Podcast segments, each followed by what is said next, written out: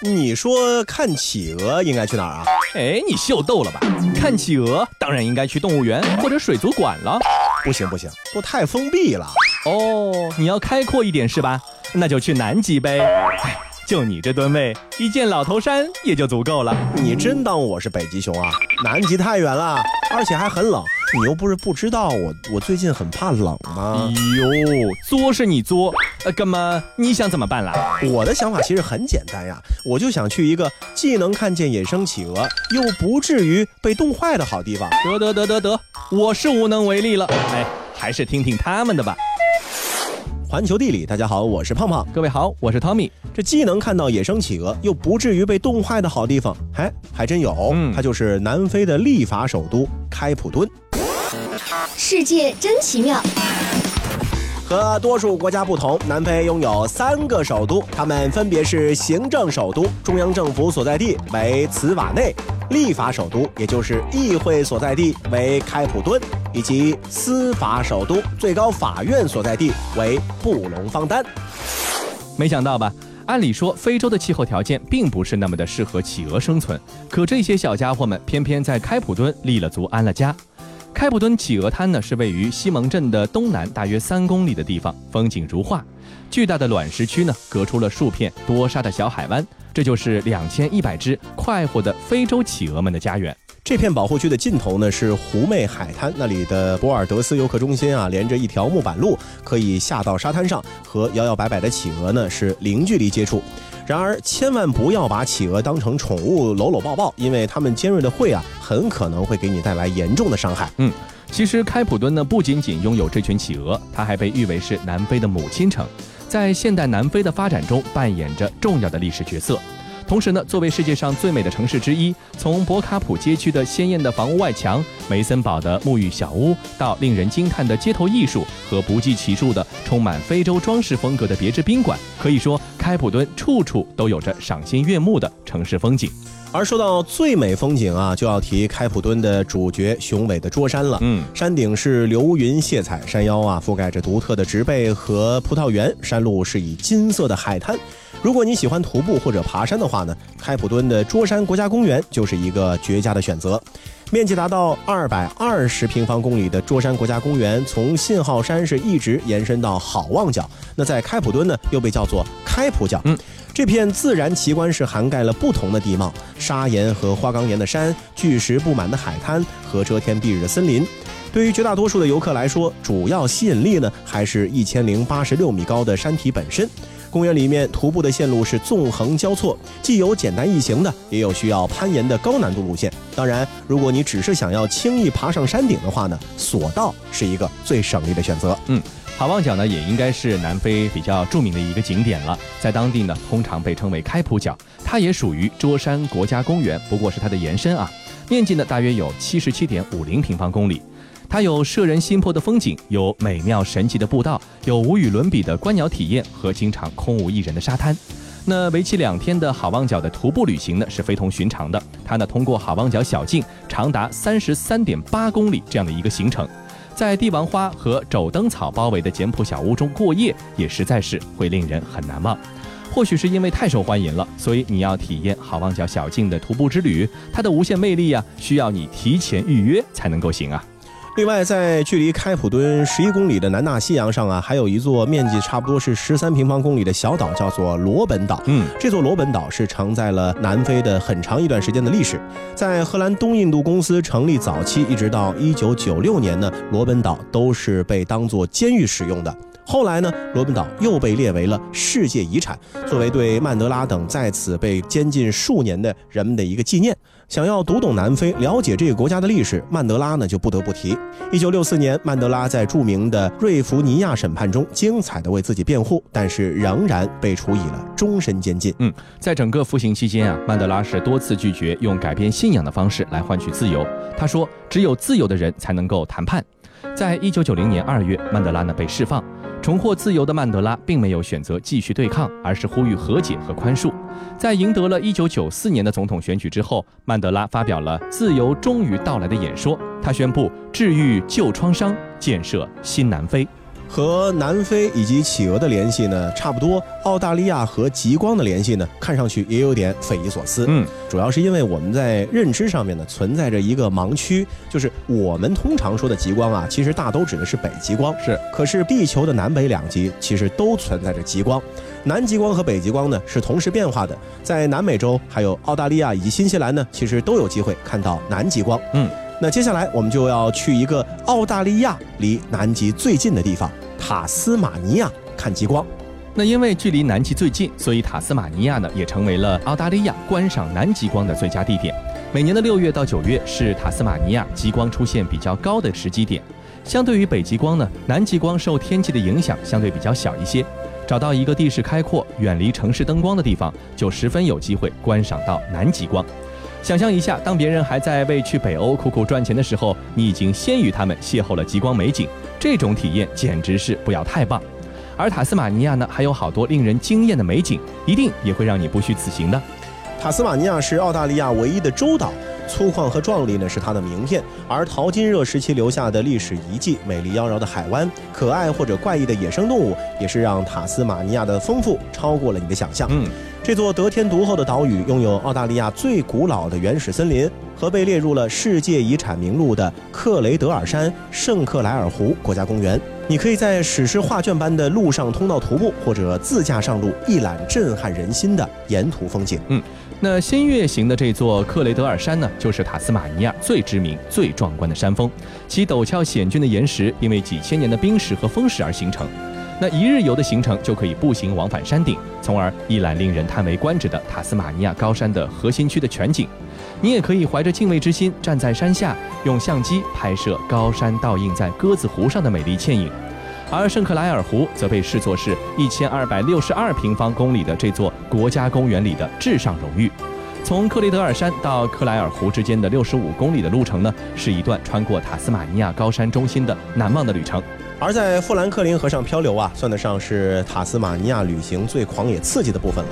这种极限冒险活动绝对是世界级别。为什么说世界级呢？主要是因为啊，漂流探险从克林伍德河出发到约翰爵士瀑布结束，全程呢需要八到十四天。嗯，没有听错，是八到十四天，堪称一场远征式的探险。它会带你穿过塔斯马尼亚原始的西南部世界遗产地区，让你觉得之前参加过的所有漂流啊都是小儿科。不过，如果你实在是没有信心应对充满不确定性的漂流长征也没关系，可以参与部分河段之间的短途漂流。所以说，没有漂流经验的人呢，想要参加八到十四天的漂流呢，还是悠着点啊。嗯，咱们从这个简单的开始。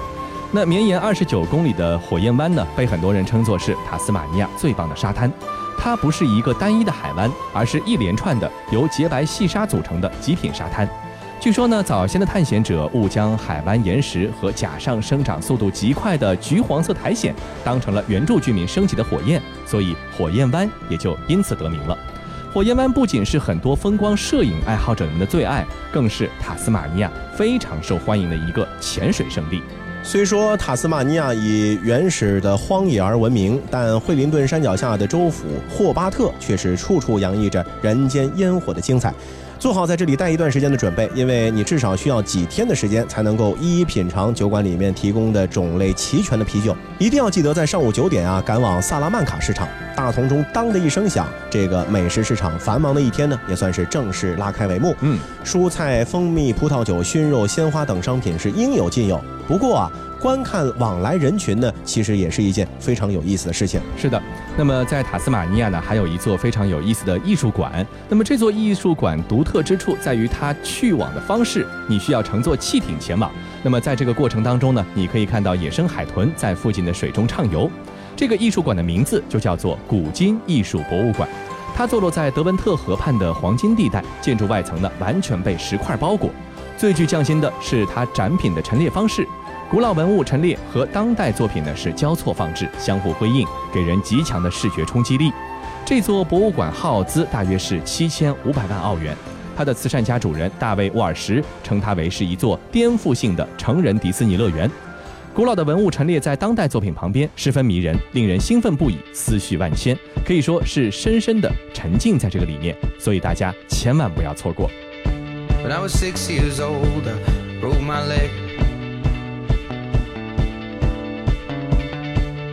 running from my brother and his friends.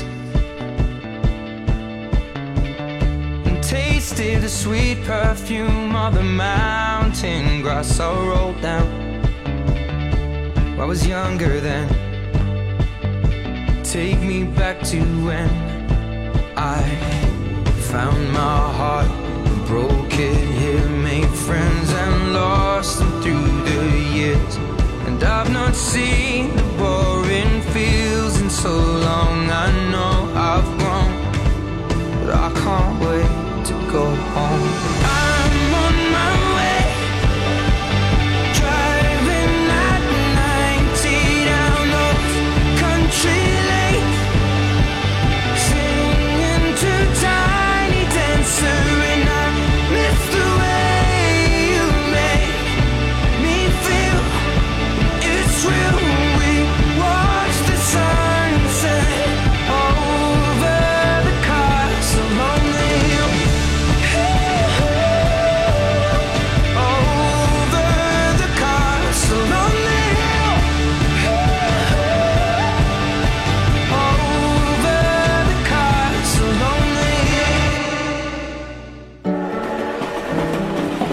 球地理，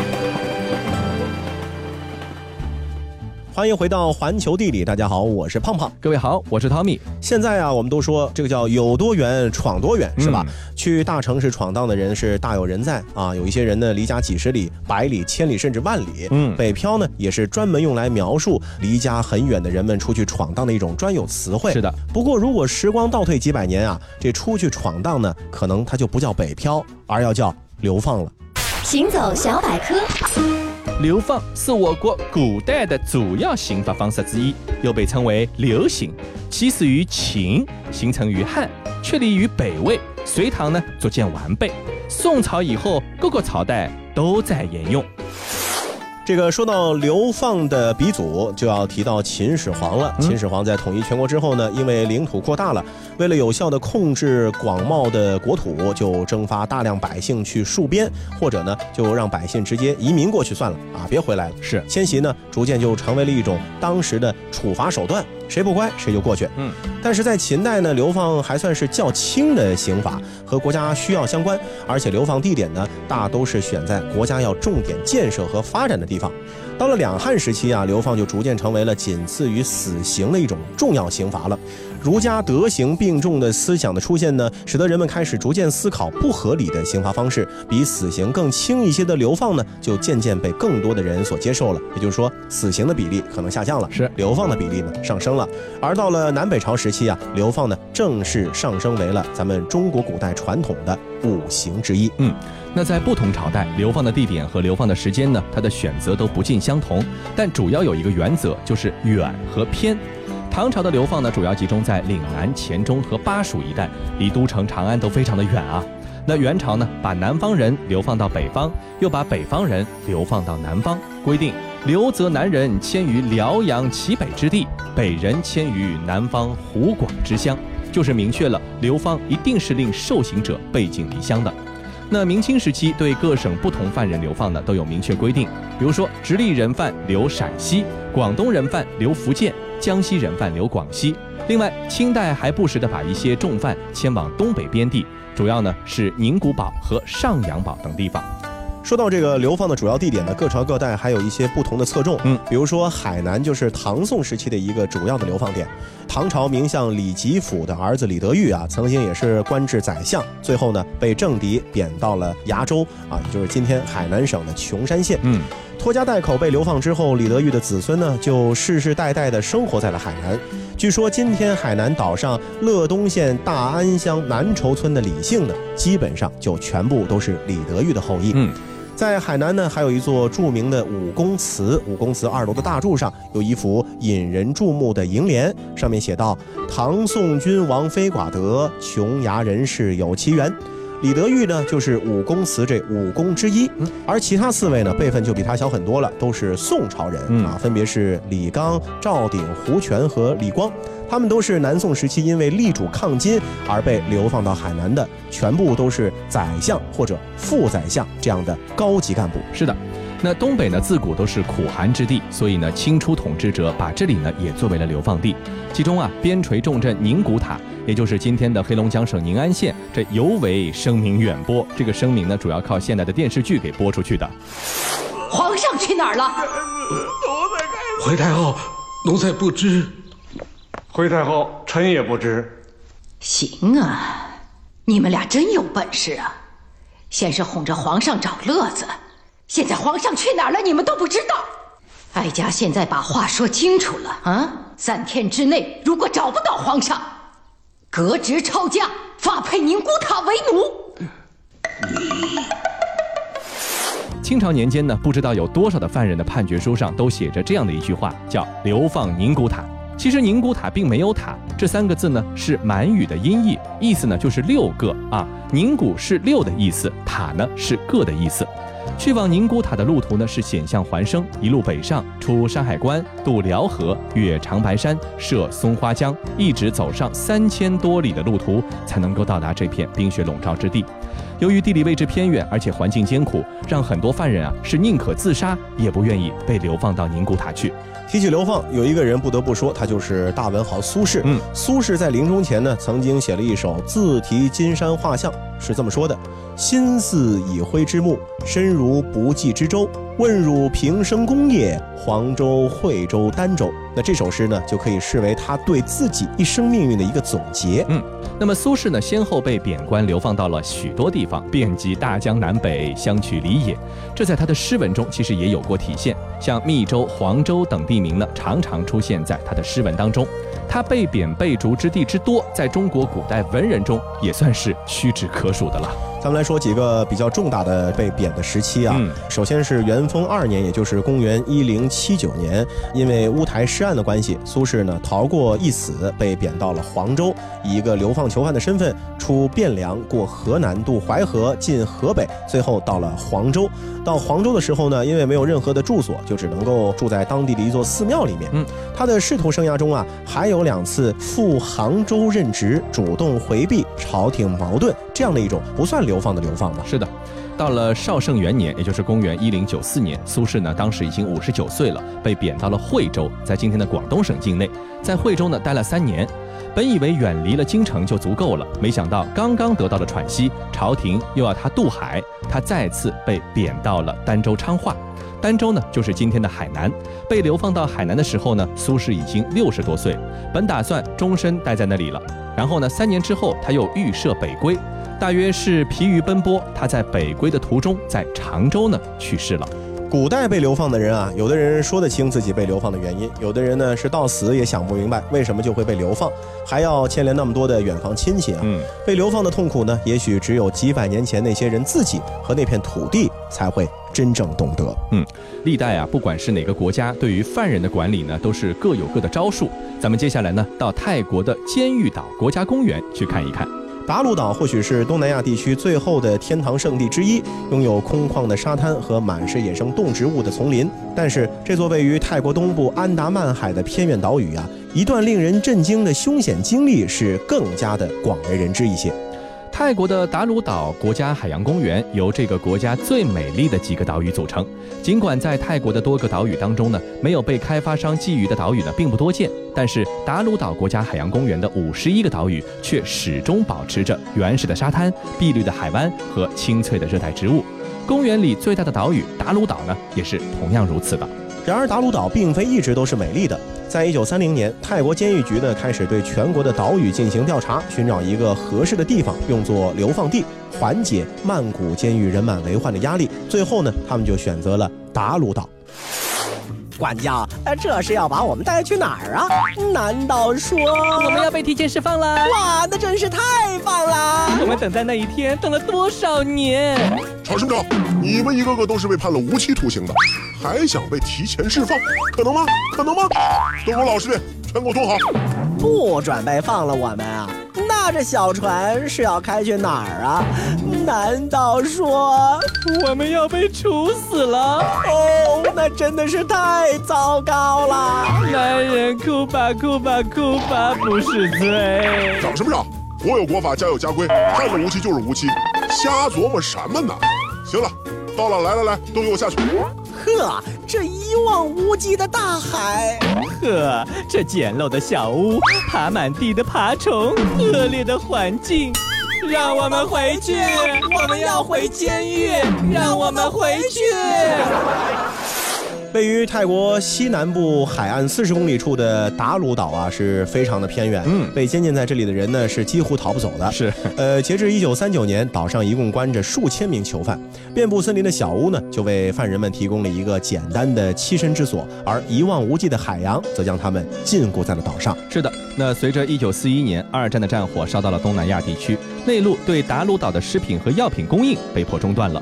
为了生存啊，犯人和看守人员都转而成为了海盗，马六甲海峡成为了无法无天的港湾。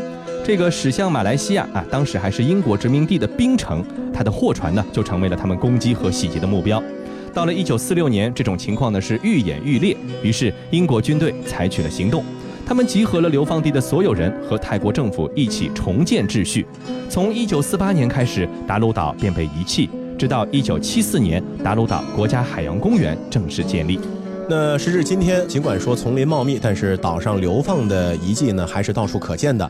通过一条铺设的道路，可以进入位于岛上东部海岸的一个监狱的遗址。游客们呢，通常都是租一辆自行车进行旅行。是，呃，另外在东部海岸呢，已经建立起了一座详细的介绍达鲁岛历史的小型博物馆和游客中心。嗯，那对于历史感兴趣的朋友，也可以去看一看。嗯，但是也有不方便的地方啊，因为这个岛上大部分的地区呢，仍然没有被开发，除了少数的小屋和露营地呢，这里是不允许进行商业开发的。潮湿的气候和茂密的丛林呢，可以阻隔一切，只有最坚强的旅行者现在才会到这个地方去。对于那些前往达鲁岛探险的人呢，他们可以从丛林小路穿越过去，远离交通路线，享受精致的海岸线。沙滩上没有任何足迹，在空旷的露营地扎营，周围没有一个帐篷，这种感觉真的是像被流放一样。对，不过呢，就也没有酒店，也没有客房服务啊。大家如果想去体验原始生活的话，可以过去暂住一天。嗯，好了，以上就是本期节目的全部内容，感谢各位的收听，我们下期再见。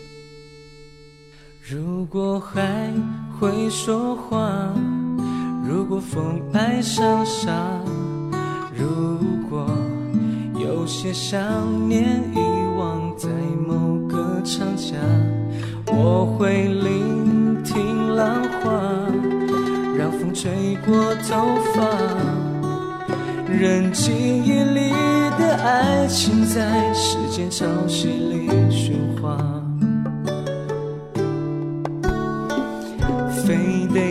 春天远了，夏天才近了。我是在回首时终于懂得，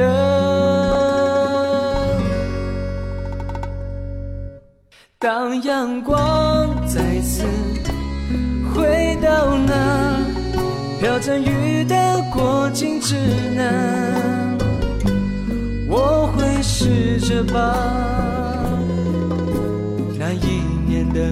事，再接下去说完。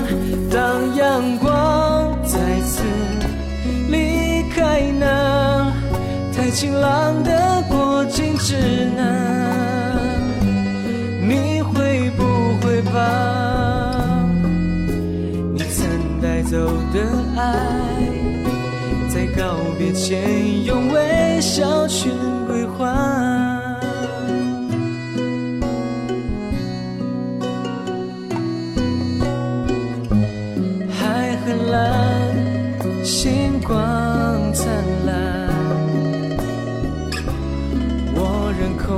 空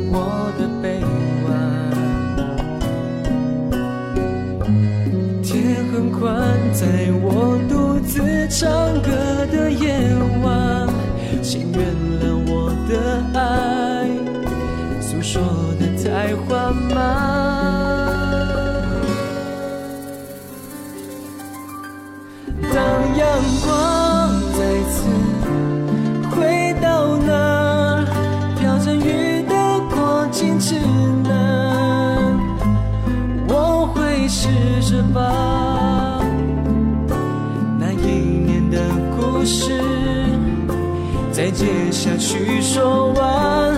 当阳光再次离开那太晴朗。的过境之南，你会不会把你曾带走的爱，在告别前用微笑全归还？